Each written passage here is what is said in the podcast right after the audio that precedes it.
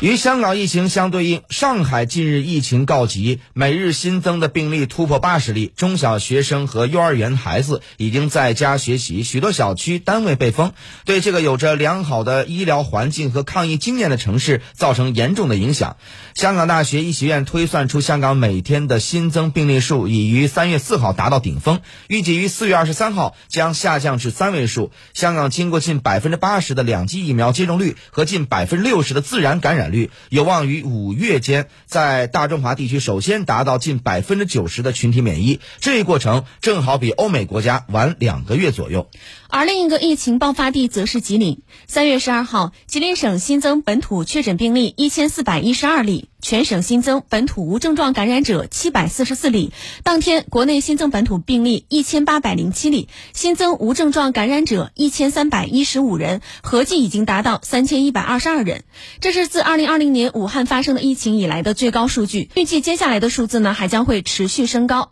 由于严格的管控，中国大陆疫情下半场高峰会来得比较慢，走的也比较慢，达到群体免疫所需的时间会比欧美和香港要长得多。在防控中，张教授是有以下四点建议：首先，第一是要加强老龄和病弱人群的重点保护；第二是要建立根据病情的不同程度来分级管理模式；第三是根据疫情动态及早的制定下一步开放的时间表与计划；四是要加强科普，重塑民众对于新冠病毒。的认知，减少不必要的恐慌和精神压力。那么最新数据呢？日前，国务院应对新冠病毒的联防联控机制综合组制定了新冠病毒抗原检测应用方案。那么决定在核酸检测基础上增加抗原检测作为补充。那么什么是抗原检测呢？抗原检测的适用人群有哪些呢？自测结果可以替代核酸检测吗？我们来听一下央视稍早前的采访报道。方案规定了三类抗原检测的适用人群：一是到基层医疗卫生机构就诊，伴有呼吸道、发热等症状且出现症状五天以内的人员；二是隔离观察人员，包括居家隔离观察、密接和次密接、入境隔离观察、封控区和管控区内的人员；三是有抗原自我检测需求的社区居民。社区居民有自我检测需求的。可通过零售药店、网络销售平台等渠道自行购买抗原检测试剂，进行鼻腔拭子采样。先用卫生纸擤去鼻涕，拆开鼻拭子外包装，避免手部接触拭子头。头部微痒，一手执拭子尾部贴一侧鼻孔进入，沿下鼻道的底部向后缓缓深入一至一点五厘米后，贴鼻腔旋转至少四圈，停留时间不少于十五秒。随后使用同一拭子对另一鼻腔重复相同操作，采集样本后的鼻拭子按说明书进行检测。一旦抗原检测阳性，不论是否有呼吸道、发热等症状，居民都应立即向所在社区村镇报告，由社区村镇联系急救中心，按照相关工作指南，将居民转运至医疗机构进行核酸检测。核酸检测是新冠病毒感染的确诊依据。在进行核酸检测确认的过程中，如核酸检测阳性，不论抗原检测结果是阳性还是阴性，均应按照新冠病毒感染者或新冠肺炎确诊患者采取相应措施。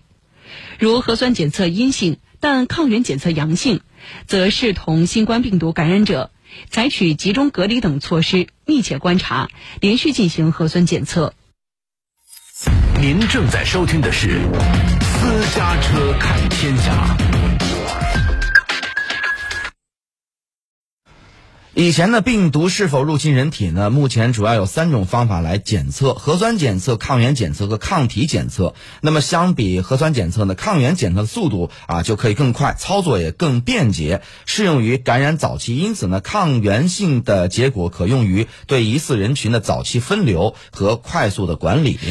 还有很多朋友在关注抗原检测和核酸检测究竟有什么样的区别。那至于抗原检测和之前我们所做的核酸检测的区别在哪里呢？上海新冠肺炎临床救治专家组组长、复旦大学附属华山医院感染科主任张文宏此前呢在接受媒体采访时指出，抗原就像是病毒外面穿的衣服，而核酸呢是病毒里面的基因。张文宏表示，这两个检测呢是呃其实是略有不同。抗原的检测方法是从抗体出发。去测衣服，来综合特异性之后呢，就可以让病毒显示出来。而核酸检测呢更为复杂，它需要通过扩增来完成，因为有了扩增的环节，所以说核酸检测的敏感性会更高，但是相应的获得结果需要的时间也就更长。所以说，张文宏表示，在我们呃抗疫的第一阶段，我们通过核酸检测快速战斗。实现清零，但是最近大家也发现，奥密克戎变异株出来之后呢，整体上病毒传播速度在加快，所以这个时候呢，我们就会发现核酸检测的速度，如果仅仅是依靠核酸，可能会有一定困难。所以他表示，就像是